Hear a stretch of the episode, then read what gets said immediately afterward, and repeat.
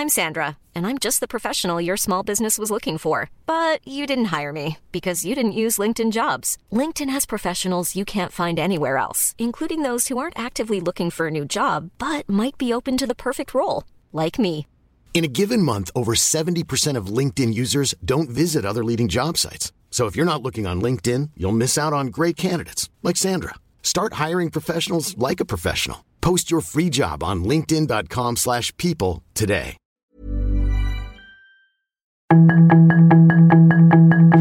Tarde a tarde, lo que necesitas saber de forma ligera con un tono accesible. Solórzano, el referente informativo.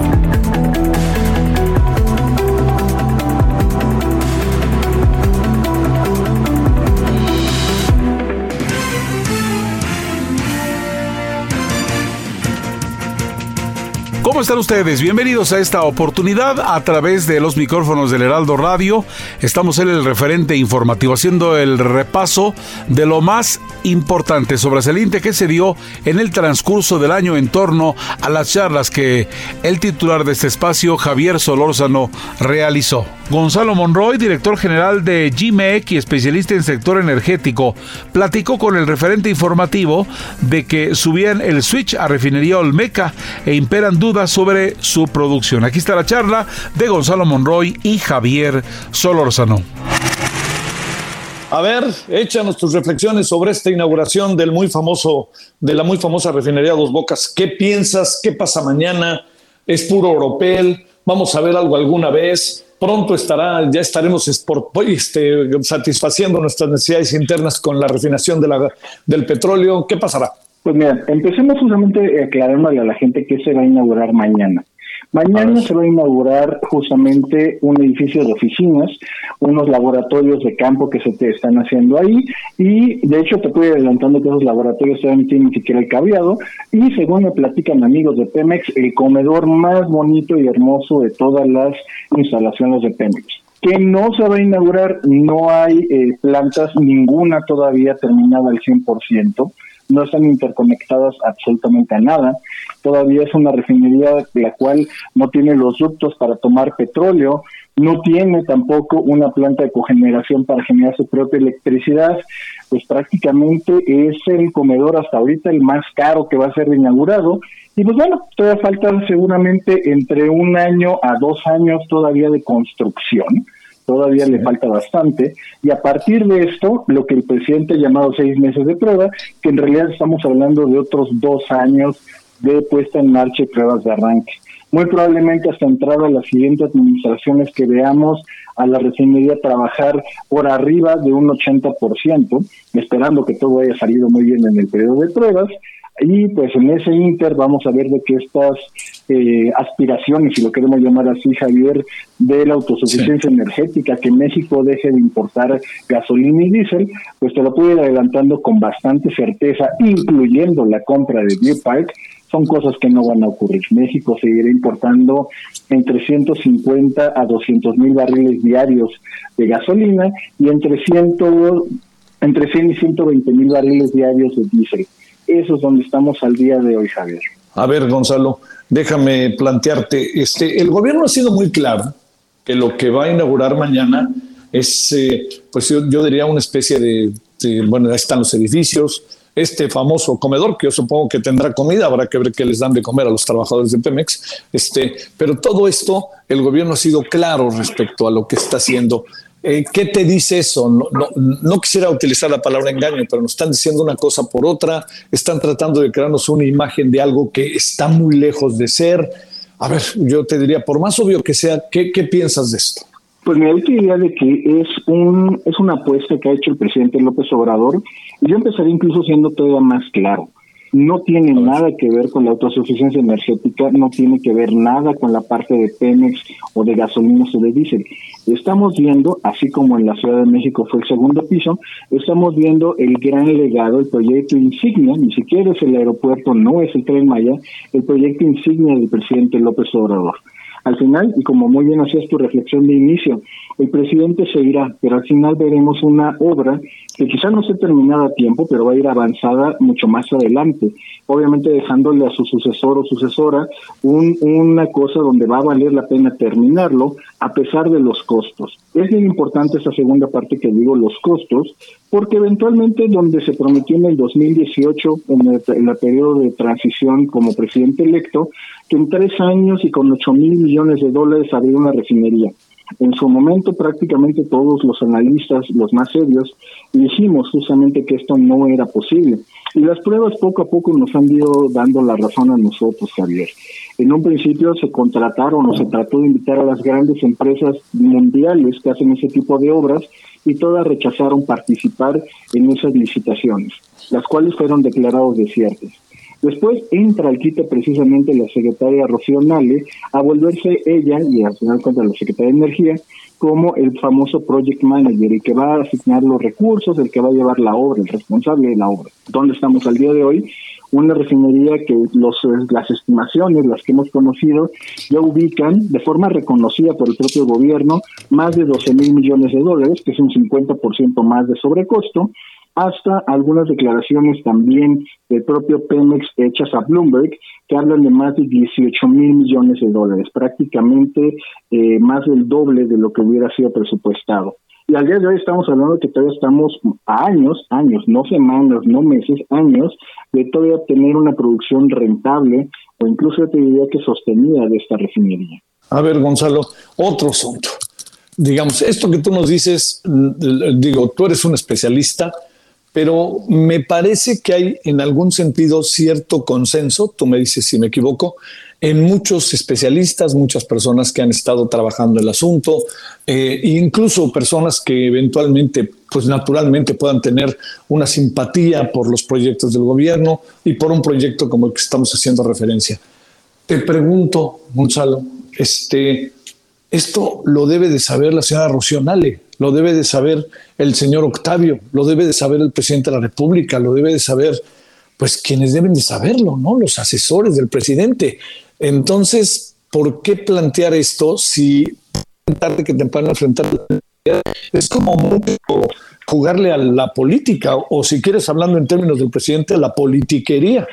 Efectivamente, y por eso lo planteaba de esa manera justamente Javier. Esto, a final de cuentas, ha sido planteado desde un punto de vista político. Hoy no se habla, y es una manera, yo diría que bastante limitada, no se habla de la seguridad energética, que los mexicanos no nos quedemos sin combustible, como ocurrió en el 2019 y de forma ocasional en otras partes del país a partir de entonces. No se habla tampoco de eh, tener una mayor seguridad energética, de mayor competencia, de mayores inversiones. Hemos visto una política donde se trata de castigar, de intimidar, de hostigar a la inversión privada y cualquiera que ose o se atreva a competirle a petróleos mexicanos. Esta restauración, como yo te platicaba, eh, esta aspiración eh, de tratar de poner a Pemex al centro de, la balanza, de ponerlo como ese gran motor de impulso, pues por desgracia nos ha llevado a que llevan acumulados en esta administración únicamente pérdidas por más de 60 mil millones de dólares. Estamos hablando de, de varios, estamos hablando casi de 10 puntos del PIB más de todo esto. Eh, que tan solo se han hecho en esos tres años. El rumbo, por desgracia, y es ahí donde hemos platicado la última vez, Javier, eh, estamos aparte apostando al mundo equivocado. Estamos apostando en una expansión de gasolina y de diésel como si ese fuera a ser el mundo de los siguientes 12, 15, 20 años. Eh, acabamos justamente de ayer en la mañana de escuchar a la Unión Europea, donde no se van a vender ya por decreto autos de combustión interna en el 2035. Hoy justamente en la mañana las grandes armadoras, tres de las más grandes armadoras del mundo, dicen que se comprometen en tres años a tener autos de combustión interna al mismo precio de los autos de, en ese caso, eléctricos. Esos, sí, claro. esos son los cambios que van a ser completamente más rápidos de lo que todo el mundo anticipaba. En este momento de hacer las refinerías, salirse de los combustibles, de la gasolina, del diésel, para volverse hacia la parte de precursores químicos, sobre todo hacia la parte de los plásticos, Javier, y salirse del negocio de, la gasolina y del diésel, México está apuntando a ese mercado. Así que en ese sentido, no solamente lo que hemos gastado, sino, sino todo eso. Solórzano, el referente informativo. Revivir escuelas de tiempo completo costaría a entidades 2.700 eh, pesos por alumno, de acuerdo al IMCO. De allí, Carlos Ornelas platicó con Javier Solórzano, académico de Educación y Comunicación en la Universidad Autónoma Metropolitana Unidad Xochimilco y especialista en temas educativos. Aquí la plática. A ver, dos asuntos. Uno, a ver si se puede rápido. ¿Por qué supones que se pospone tanto la comparecencia de la secretaria? Bueno, es, eh, aunque estoy lleno de dudas, por supuesto, pero, por supuesto. ¿por qué supones? O sea, ¿qué se debe, imagino? Sí. Eh, bueno, mi imaginación, mi intuición me dice que realmente no tiene una defensa, no tiene una explicación más que el presidente lo ordenó y fue categórico el 8 de marzo cuando dijo que no, que no iba a haber eh, regreso de las escuelas de tiempo completo, que si los papás querían destinar dinero de la escuela nuestra para eh, alimentación y pagar la hora a los horas hechos a los maestros que lo hicieran, pero así con desgana diciendo aquí no. Y fue tajante. Y eh, pocos días antes había aparecido, habían aparecido, el 28 de febrero aparecieron en, el diario oficial de operación, las reglas de operación del programa La Escuela Nuestra, donde no permite que se destine más que para mantenimiento, aulas, compra de equipo, materiales, y el dinero va directamente a las sociedades de padres de familia. En teoría, eh, ya, eh, ya viéndolo en la práctica, por lo regular llega y las directoras de las escuelas, luego, luego, sobre todo cuando hay buenas directoras, se hacen cargo de, administrar eso de la mejor manera posible. Y en otras, pues hay una opacidad increíble la Auditoría Superior de la Federación dijo que más alrededor, menos de, poco menos del 50% de los fondos destinados para este proyecto, para este programa, no tienen ningún respaldo. O sea que tienen que, que o sea, no hay transparencia. Y, eh, pero más que nada, ¿qué les dicen los diputados? El presidente dice que no. ¿Cuándo le van a decir que son necesidades, que son 3 millones, punto 6 3.6 millones de niños, la mayoría de ellos 70% en zonas marginadas, muchos de ellos era la colación era el único alimento del día, si no era el, si no el único el, el, único sano del día que tenían eh, acceso a eso, actividades eh, eh, extracurriculares importantísimas, juegos, tocar instrumentos, practicar deportes, clases de ajedrez en algunas de estas de estas escuelas en, en las tardes, actividades lúdicas que ayudan mucho a la cosa afectiva entre los muchachos, trabajo en equipo, un montón de cosas que dejaba, que, que dependía mucho también de la imaginación de, los maestros y como era tiempo extra y, no y a veces lo dedicaban a, calificar las tareas, pero también a trabajar con los alumnos en, en cierto de estas actividades extracurriculares y en alrededor del 50% de esas escuelas clases de inglés. Uf, A ver, este. Eh, a ver, ahí mismo, Carlos, te planteo esta propuesta de este hombre de nombre Marx de cambiar los grados, los años, como los conocía yo, o tú, los años lectivos, por algo que le llaman fase, en donde se conjuntan varias edades al mismo tiempo en, el misma, en la misma fase, con diferentes formaciones, en fin, todo lo que puede haber detrás de esto y de lo que seguramente tú has estudiado. ¿Cómo la ves? Es, eh, es algo confuso el, planteamiento. Lo, único que está claro es la organización curricular por fases, el, digo, el diagrama que dice fase 1 a las 6 y los eh, que, que cumplen la, la, fase 1 educación inicial, educación preescolar, y las 3 a las 5 dividen la primaria en, en fases de, cada una de dos años.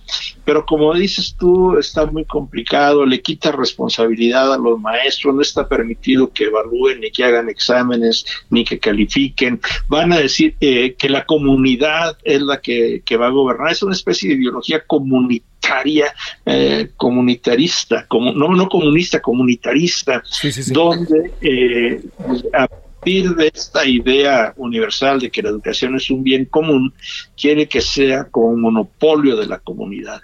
Y sí, a fe mía, y, de otros colegas que, ya, que, han escrito sobre esto, pues es el señor Marx Arriaga quien lidera esta propuesta y no la secretaria del PINA.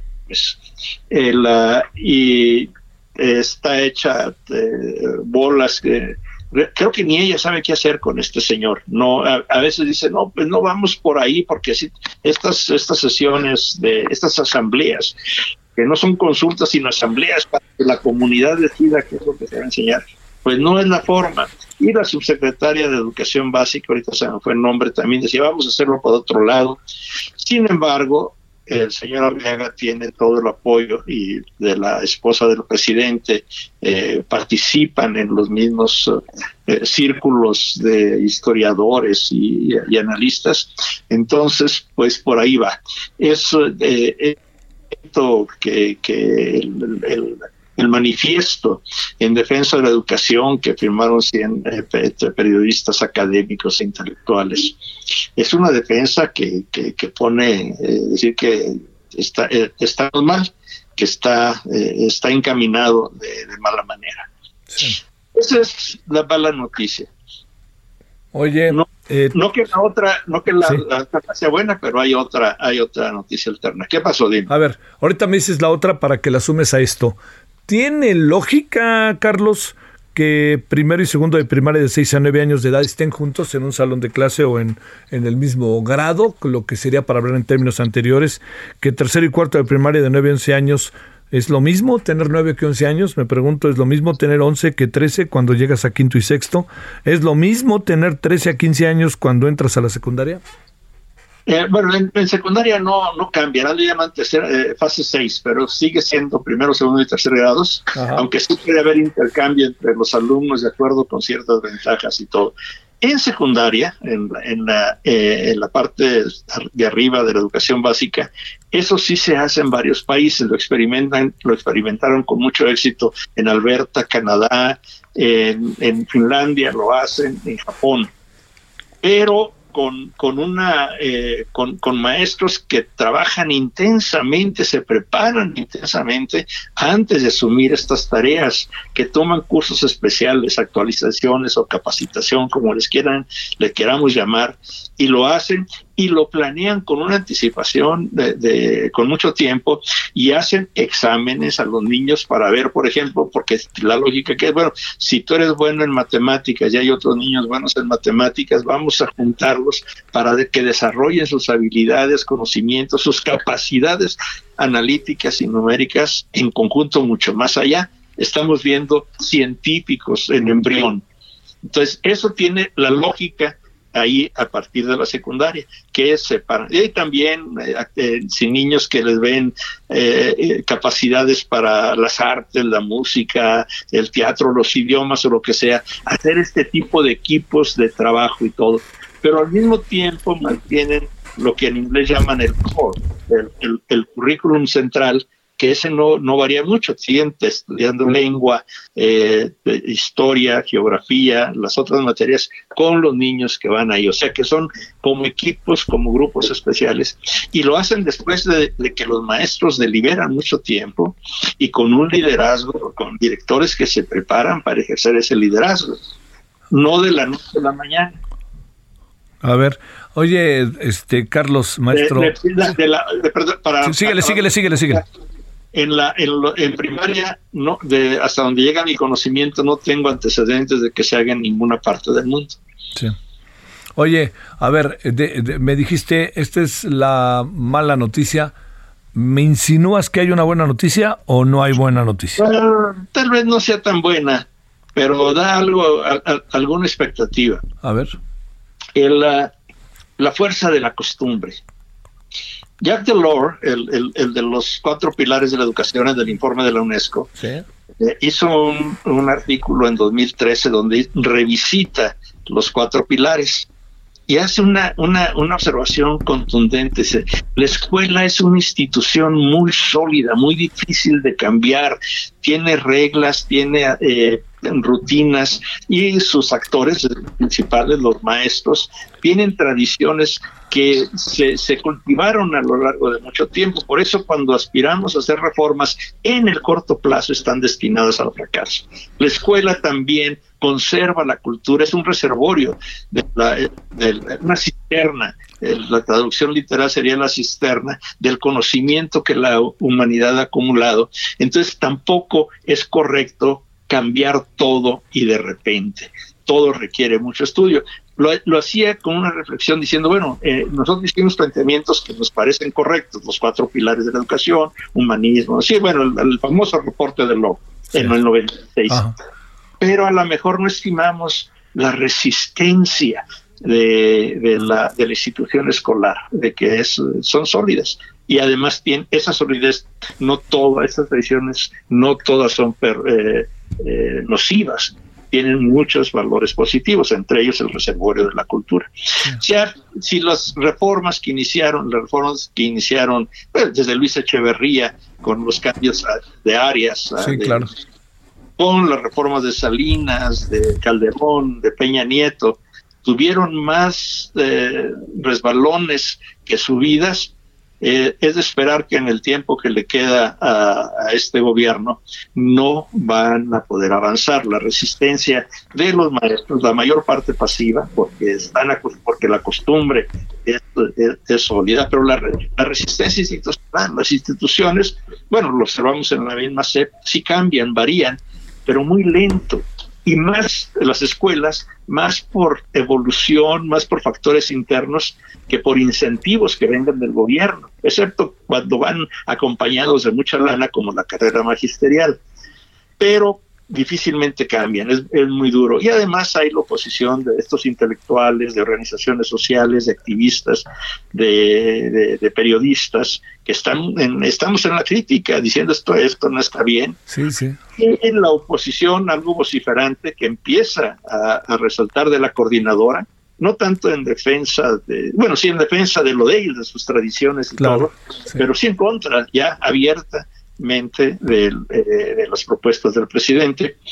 Y el, y el CENTE que está taimado, que es una fuerza increíble, impresionante, la de la corriente mayoritaria del CENTE, eh, es, es, es, tranquila, no, no ha dicho nada, no se opone, pero en el momento en que se afecten las condiciones de trabajo de los maestros, saltan a la palestra porque eso sí es intocable, es la única fuente de legitimidad que tienen para que y es que defender lo, poco que tienen los maestros. Entonces, les varían las condiciones generales de trabajo, las condiciones de trabajo, que en lugar de que no hagas exámenes, que no hagas calificaciones, que en lugar de que des matemáticas y geografía y todo lo demás, ahora te quitan los estudiantes acá. Todo eso molesta, perturba. Y pues, la, tradición magisterial es muy sólida en este país. Sí, sí, sí. algunos lo critican mucho, nos ven como eh, rémoras que no quieren cambiar y otros que analizamos con un poco más de detenimiento, vemos que hay razones por las cuales no quieren cambiar. Oye, para cerrar, Carlos Ornelas, este, eh, por más que echen toda la caballería en mañaneras, por más que la señora diga que ahora sí el jueves va a comparecer. ¿No le ves futuro a este proyecto? A las escuelas de tiempo completo el presidente ya dictó. Sí. Dictó sentencia sí, sí, y el, uh, incluso las diputadas de la, la, diputada de la presidenta de la Comisión de, Educación, la veracruzana, ahorita Tania Algo, eh, dijo, no, sí, la verdad, estamos en defensa y el presidente ya no dijo que va a cambiar. No es cierto, y el presidente dijo que no, y ella tuvo que cambiar. No, no, la escuela nuestra es superior y va a estar mucho mejor que antes y vamos a tener más y todo. Puro bla. Una, una devoción a lo que diga el presidente es, es intocable. Así es que, pues yo, yo pienso que la palabra correcta es, digo, el, el concepto correcto es que el presidente dictó sentencia y así se va a ejecutar. Y como la, la secretaria no tiene manera de explicar que el presidente dictó, pues está posponiendo, no va, que sí, que se espera el jueves, es el último día hábil de esta, de esta temporada, y a lo mejor se, se, va, se le va a infectar alguna uña y y no va a poder ir. Carlos Ornelas, te mando un gran saludo y mi agradecimiento. Solórzano, el referente informativo.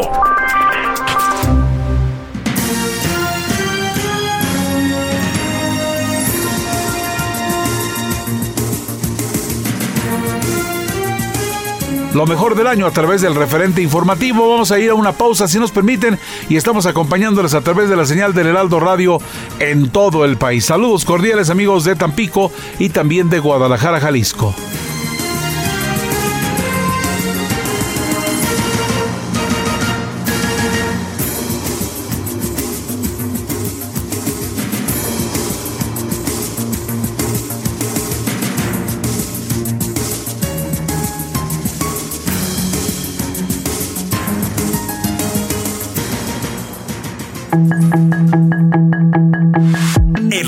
Informativo regresa luego de una pausa.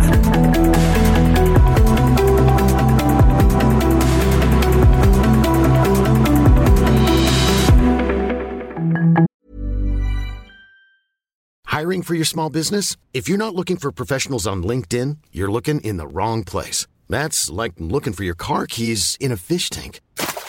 LinkedIn helps you hire professionals you can't find anywhere else, even those who aren't actively searching for a new job but might be open to the perfect role. In a given month, over 70% of LinkedIn users don't even visit other leading job sites. So start looking in the right place. With LinkedIn, you can hire professionals like a professional. Post your free job on linkedin.com slash people today. Estamos de regreso con el referente informativo.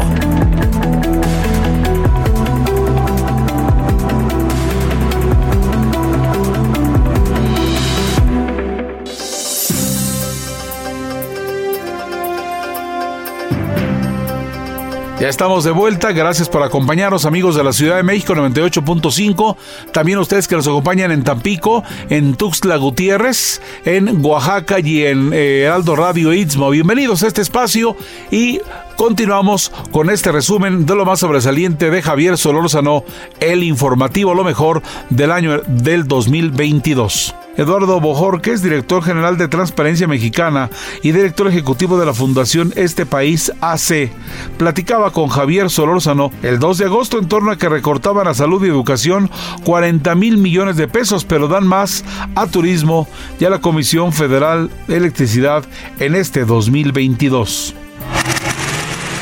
Oye, ¿me permites leer algo que incluso te pediré tu opinión? ¿Sí? Sí, como Muy rápidamente. La Fiscalía General de la República informa, en este momento está desarrollando los procedimientos de investigación en diversas carpetas por delitos federales en contra de Enrique P. Enrique P. Peña Nieto. El primer caso incluye diversas denuncias en las que se encuentra involucrada la empresa OHL, tanto en delitos de carácter electoral como patrimonial.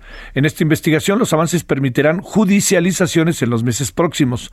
Con base en denuncias presentadas por las autoridades hacendarias, se está integrando una carpeta de investigación por lavado de dinero y transferencias internacionales ilegales, todo lo cual requiere dictámenes periciales, hacendarios y fiscales, ya que se han solicitado mientras se, tienen, se obtienen diversas pruebas indispensables, indispensables para la judicialización del caso. Existe también una carpeta de investigación por enriquecimiento ilícito en la cual los dictámenes fiscales y patrimoniales se están desahogando a través de las instituciones correspondientes y de los peritos especializados en la materia. Cierra el boletín. Conforme se vayan obteniendo resultados procesales en los que se puedan dar las versiones públicas que la ley autorice, esto se hará de inmediato. Ese es el boletín que acaba de darse a conocer hace 10-15 minutos por parte de la Fiscalía General de la República. Eh, ¿Hay alguna opinión de tu parte, Eduardo? ¿Cómo ves esto? Mira, pues eh, primero hay que recordar que hace unas semanas, después del anuncio de Pablo Gómez, el titular de la UIF, sobre las eh, investigaciones que realizaba alrededor del expresidente Peña Nieto, hubo un tuit, tú te acordarás, Javier, ¿no? que después borraron, que causó mucha molestia en la Fiscalía General de la República porque ya adelantaba lo que ahorita se está confirmando a través de este comunicado. Eh, yo creo que ah, eh, en algún momento lo platicamos también, Javier, eh, una de las cartas que tenía el gobierno de la República, la administración del presidente López Obrador, era esta, iban a escoger el momento correcto para utilizarla. Y yo tengo que decirte, Javier, que ojalá sea un tema de verdad, eh, anhelo y espero que sea realmente un tema de impartición de justicia, pero por lo que tú y yo sabemos, suena más a que están abriendo ya el proceso electoral de Coahuila y del Estado de México de 2023, es decir, tratar de, de, generar pues memoria, recuperar la memoria de lo vivido durante la administración de Peña Nieto y sobre todo pues está en, código Atlacomulco, si me permites la expresión, Javier, ¿no? Ojalá fuera justicia, me encantaría, ¿Sí? pero no tengo esa sensación. No sé si tú tengas. No, no, no, no yo tampoco, fíjate. Y, y, ¿sabes qué te agregaría? Que a lo mejor hay evidencias de que el peso de Peña Nieto en su estado sigue siendo importante, ¿no? Sí, yo, yo tengo la sensación de que está más eh, alrededor de la campaña del Estado de México donde por cierto también no está tan fácil la definición de los candidatos o la candidata de Morena, y yo creo que está más en ese código. Eh, lamentable porque sí, creo que tú y yo y muchos mexicanos esperábamos que en este caso, en el caso de Enrique Peña Nieto, hubiera una investigación que no se politizara, que no tuviera eh, motivaciones electorales y que de verdad llegáramos a encontrar justicia sobre posibles ilícitos cometidos. No, no lo siento así y no creo que se perciba así. Sí, y agregaría una, una cuestión más, ¿no? Este, vamos para adelante, ya no veremos el pasado, vamos a juzgarlos, no vamos a juzgarlos. Es un cúmulo de contradicciones lo que hay en, el, en la narrativa de gobierno, ¿eh? Sí, porque eh, digamos en el en el, eh, el perdón, ¿no? Digamos era uno de los temas, ¿no? Una especie de, de paz construida con la administración de Peña Nieto. Algunos dirían eh, la esencia del pacto primor, Javier, ¿no? Era esa, ¿no? Sí, sí, sí. Y después de la ruptura con Alejandro Moreno, eh, de que no se han encontrado, el presidente nacional del PRI, que no se han encontrado este, coincidencias en algunos temas como la reforma electoral y otros, pues ahora sí, ¿no? Va toda la, va el resto, ¿no? Para el Estado de México y para Coahuila. Hijo, ¿les dará resultado?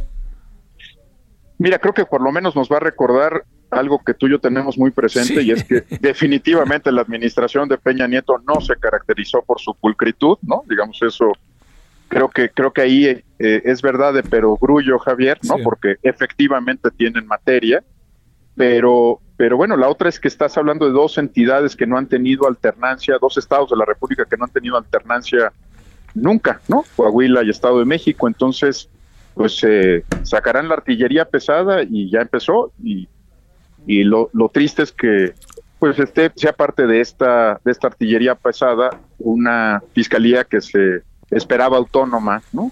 Que se rigiera por los tiempos de la justicia y no por los tiempos de la política. Bueno, pues este, ahora sí vamos, aunque no lo creas, Eduardo, a lo que te, a lo que te convocamos. Eh, a ver, te pregunto, eh, hay un recorte brutal a salud y educación de 40 mil millones de pesos se le da más a turismo y a la Comisión Federal de Electricidad y se le da más a Tren Maya, se le da más a Dos Bocas y se le da más, como vimos hoy, a IFA. ¿Ante qué estamos? ¿Se puede manejar de una manera tan aleatoria el presupuesto y lo que hace el gobierno? ¿O ante qué supones que estamos? ¿O la transparencia no es un signo de identificación en este momento? Javier, tú sabes bien que el Congreso durante, durante el año haciendo modificaciones tal vez menos drásticas ¿no? al presupuesto de egresos de la federación que se aprueba a finales del año anterior. O sea, digamos, siempre ha sido eh, objeto de modificaciones. Lo que no se acostumbraban eran modificaciones de este tamaño, ¿no? recortes de este tamaño o reasignaciones presupuestales de este, de este tamaño, sin eh, algunas de ellas pasar por el Congreso u otras, eh, digamos, como reclasificación del gasto. Yo, yo tengo la impresión de que lo que revelan estas cifras, pues sí son las prioridades del gobierno, su apuesta eh, político-electoral, porque este es un gobierno que tiene muy bien medido el tema político-electoral, quieren cerrar con una refinería que se inauguró en medias, ¿no? Quieren avanzar con un tren que la verdad es que ha encontrado en el tema ambiental pues muchísimas implicaciones más de las que sospechaban al principio y está, está presenta de, cuerpo completo a la administración. Estas son las prioridades, no el sistema educativo mexicano, no el tema de, salud pública, ¿no? Eh, se ve desde su perspectiva que lo que importa son estos, estos grandes proyectos. La inversión en el turismo a lo mejor podría entender, Javier, ¿no? Que México este, pues había, había abandonado esa agenda, ¿no? Eh, viene un, un nuevo ímpetu para el tema turístico, seguramente vamos a ver cambios pronto en la Secretaría, ¿no? Pero, pero la verdad es que lo que lo que anuncia es pues cuáles son las prioridades del gobierno, ¿no? Eh, la reclasificación es posible, sí, está, yo te diría, es excesiva en términos de lo que normalmente reclasificaban del gasto público, pero, pero es parte de, pues parte de gobernar y de, establecer cuáles son las apuestas y estas son las apuestas del gobierno.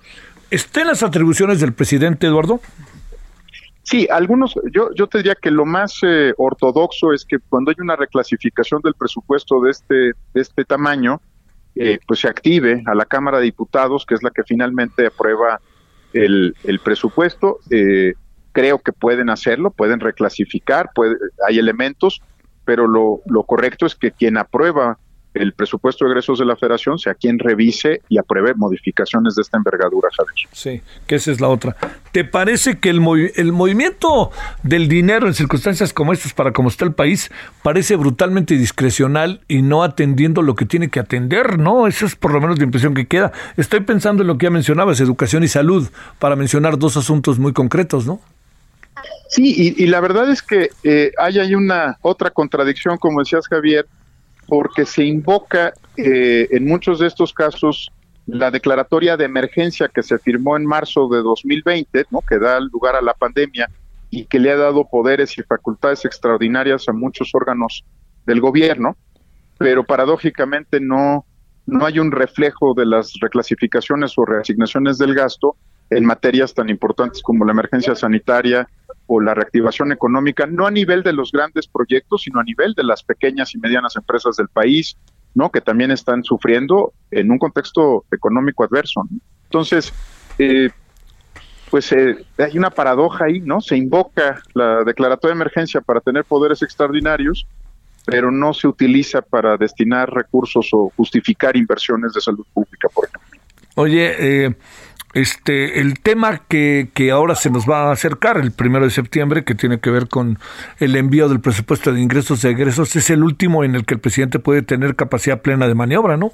Sí, con una, con una Cámara en una situación muy diferente, ¿no? Eh, con ya no con mayorías constitucionales y con una oposición que se va, en, en algunos temas se va a crecer, este seguramente será uno, eh, por eso es tan importante esta clave que te compartía de la declaratoria de emergencia, porque autoriza, eh, digamos, eh, facultades extraordinarias para, para tomar decisiones. Ojalá, ojalá, digamos, sea un, un presupuesto sereno, ojalá volvamos a poner prioridad en temas que, que, se están abandonando y que van a pasar factura cara. El tema educativo, Javier, me da mucha pena decirlo, pero después de dos años de pandemia, además recortes al sector, sea, los, los muchachos de esa generación van a sufrir de una forma, Javier, ¿no? Sí, sí, sí. Pero bueno. Este... Oye, y además con una ausencia, por lo menos no se ve, pues, pero yo diría, sin exagerar, una ausencia al frente de la CEP, ¿no? Este, yo creo que en ese sentido, Esteban Moctezuma se hacía más presente todo el tiempo.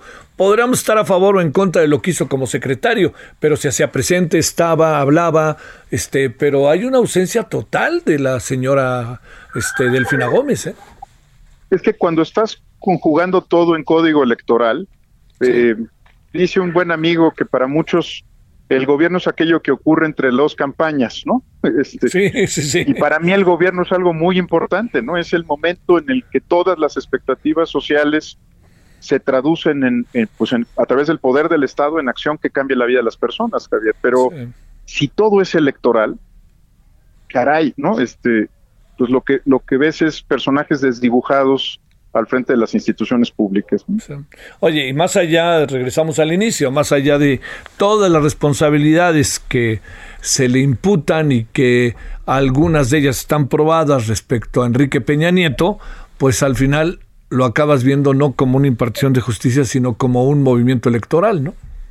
Exacto, yo creo que esa es la, digamos, yo creo que como sociedad, y lo hemos platicado en otras ocasiones, Javier, eh, lo, más esperanzador de la lucha contra la corrupción no es la revancha, no, ni el uso político electoral, sino la sensación de que los temas cicatrizan, que, que las, los agravios a la nación tienen consecuencias y que los responsables de esos agravios eh, enfrentarán no solo en términos penales o, de prisión, sino en términos de reputación pública y de recuperación del dinero robado, enfrentarán a la justicia. Yo creo que no estamos cicatrizando, Javier, y, tarde o temprano eso va a pasar factura. Eh, se abren y se abren y se abren carpetas, pero no llegan las sentencias, Javier. No. Vamos a ver con esta, ¿no? Oye, este, se prevén cambios ahí en turismo, ¿verdad? Pues hay, hay, hay muchos eh, señales, ¿no? De que esta va a ser una nueva apuesta, ¿no? Para la reactivación económica y para tratar de, poner en una mejor condición al país y por lo tanto puede haber cambios, ¿no? En la Secretaría. Sí, dejámosle así, que puede, ¿no? Nadie ha dicho más que eso. Eduardo Bojorques, te mando un gran saludo como siempre y mi agradecimiento que estuviste con nosotros. Al contrario, Javier, muchas gracias por una muy rica conversación con tu auditorio. Solórzano, el referente informativo. Eduardo Bakov, escudero, presidente del Consejo Directivo de Métrica Educativa AC y ex consejero del Instituto Nacional para la Evaluación de la Educación, platicó con Javier Solórzano el pasado 15 de agosto, ya que Andrés Manuel López Obrador anunciaba que Leticia Ramírez sería la nueva secretaria de Educación Pública. Aquí la charla al respecto. A ver, ¿por qué te sorprendes por lo que pasó allá en Tijuana, en tu, ahí en Ensenada, donde andas ahora, o por el cambio en la CEP? Pues este, por las dos cosas.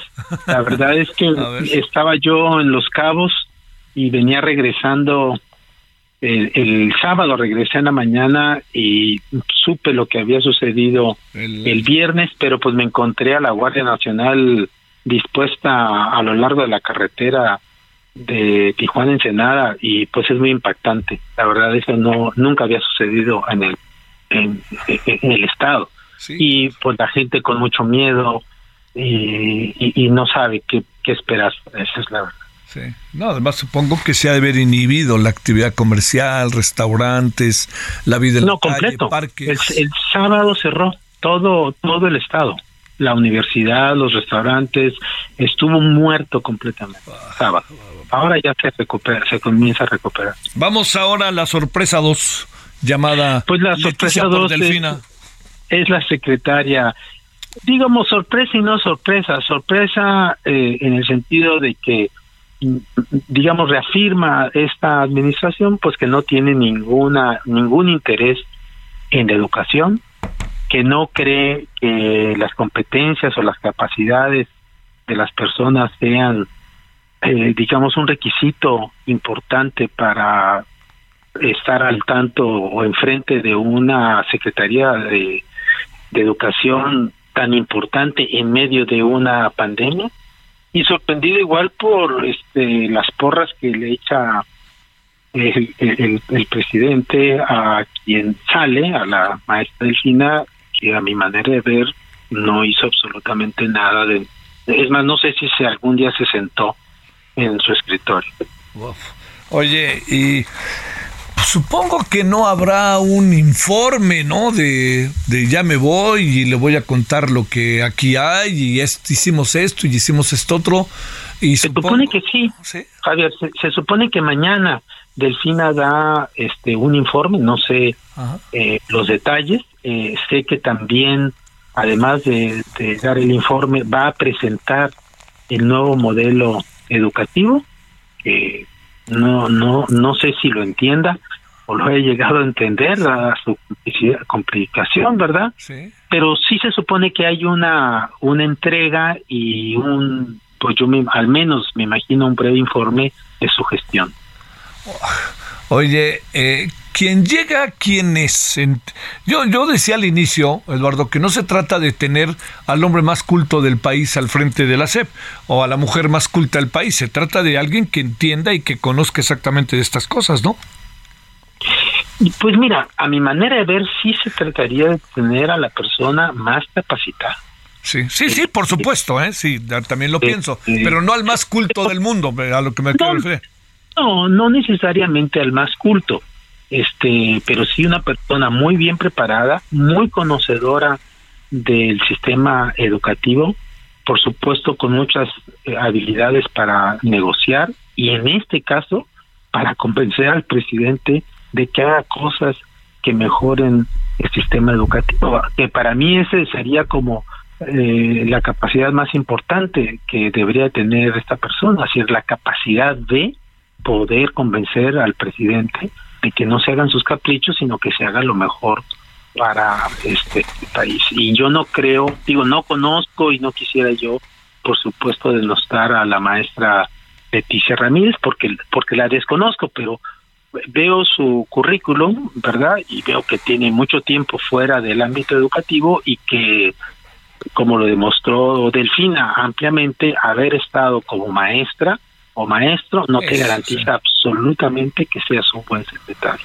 ¿En qué va a acabar esto, Eduardo Bakov? ¿Qué supones que...? Yo me imagino, Javier, que van a continuar, van a nadar de muertito, como lo hizo Delfina, ¿verdad? Este, yo creo que en el fondo va a seguir mandando gente como Marx Arriaga, que es el que ha conocido y es el ideólogo o parte del grupo de los ideólogos que ha definido el, el currículum y ahora los materiales y libros de texto, y que así va a ser, que, que dado el perfil, pero desconozco pues a, a Leticia, yo no quisiera este hablar mal de ella, pero por lo que yo, si tú me preguntas qué espero, yo espero que siga la misma línea que Delfina, es decir, no hacer gran cosa, dejar que el modelo educativo se vaya a implementar el próximo año y que no haya grandes cambios.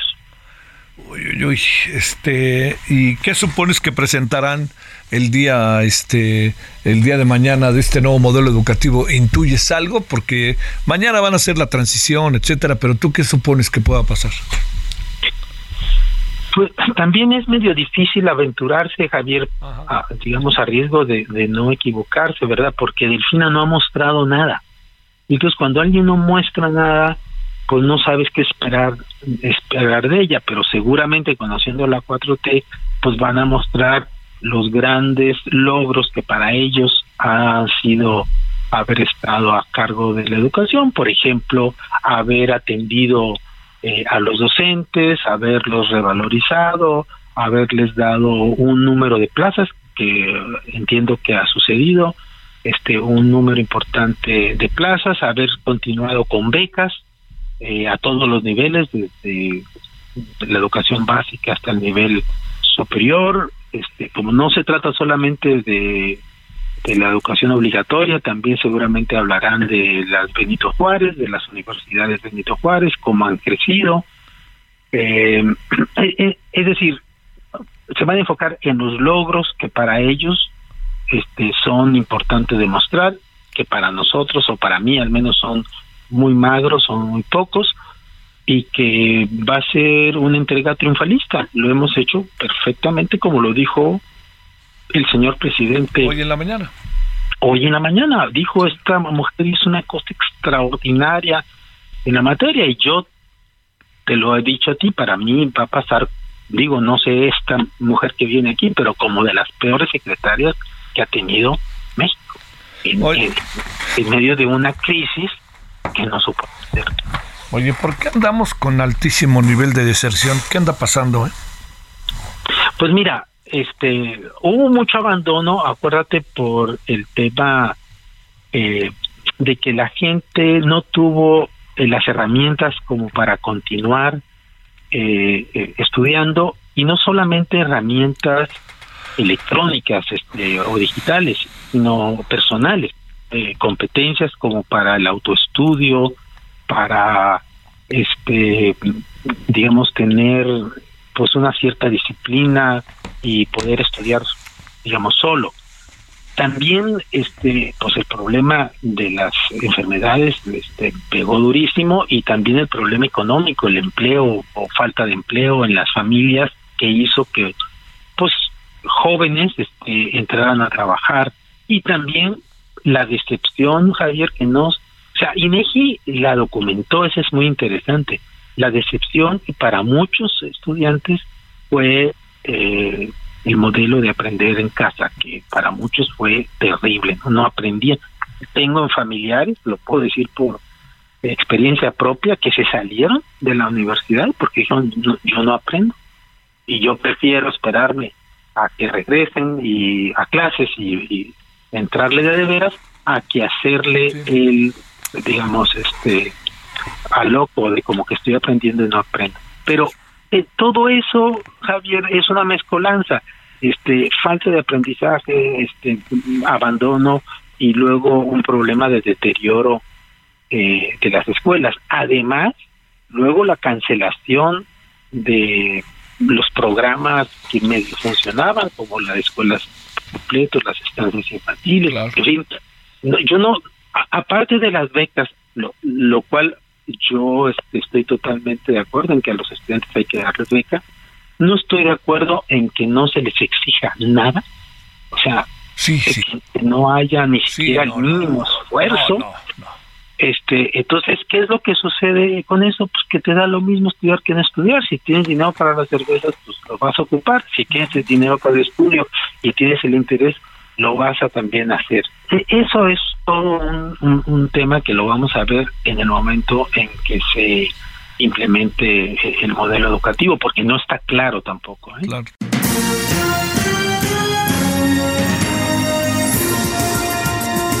Hasta aquí este resumen de lo más sobresaliente del 2022 con Javier Solórzano, el referente informativo. Nos vamos, gracias Gabriel González Moreno, Daniel Padilla, Heriberto Vázquez de este lado. Que pase usted una excelente tarde.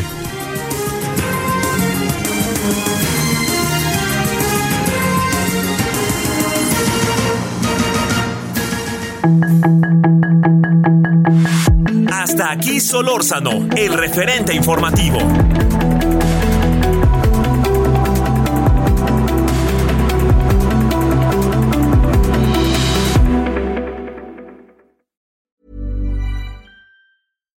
When you make decisions for your company, you look for the no-brainers. And if you have a lot of mailing to do, stamps.com is the ultimate no-brainer. It streamlines your processes to make your business more efficient, which makes you less busy.